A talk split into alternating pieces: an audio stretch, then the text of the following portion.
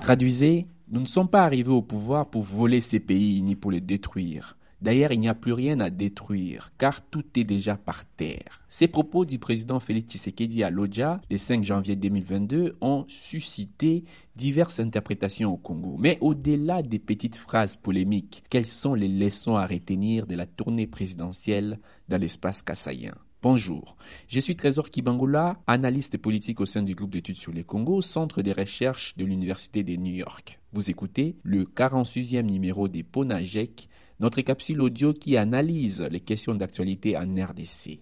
Nous sommes le vendredi 14 janvier 2022 et essayons de tirer les enseignements du dernier voyage d'itinérance du président Tshisekedi. Trois ans. Il aura donc fallu trois ans à Tshisekedi pour se rendre dans les Kasaï en tant que président de la République.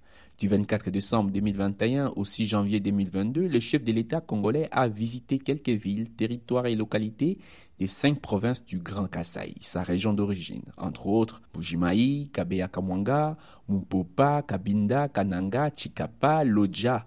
De ces voyages, il ressort un constat d'abandon de l'arrière-pays dans l'exécution des politiques publiques. C'est sans nul doute le premier enseignement. Une population qui croupit dans la misère, des salaires des fonctionnaires insuffisants pour faire face au coût de la vie et des infrastructures de base quasi inexistantes. Tshisekedi aurait-il dû venir plus tôt chez lui, entre guillemets, pour s'en rendre compte? Dans l'entourage du président, on évoque l'urgence sécuritaire qu'il aurait décidé à se rendre d'abord dans la partie est du pays. Aussi se défend un proche du chef de l'État, lorsqu'on devient président, sa province, sa tribu, c'est le Congo. Mais toujours est-il que, une fois au pouvoir, Tshisekedi s'est d'abord tourné vers l'extérieur. Personne n'a oublié les allers-retours du chef de l'État à l'étranger.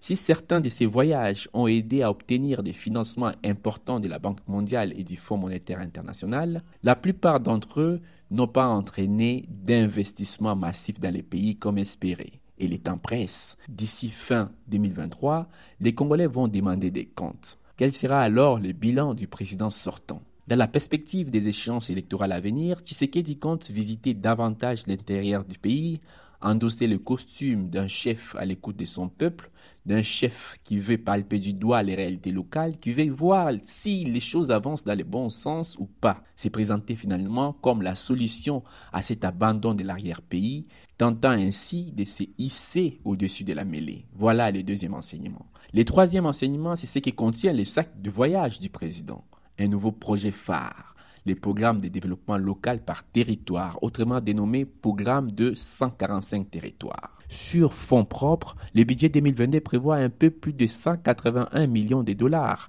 en attendant d'éventuels apports des partenaires extérieurs pour atteindre son coût total estimé à quelques 700 millions de dollars.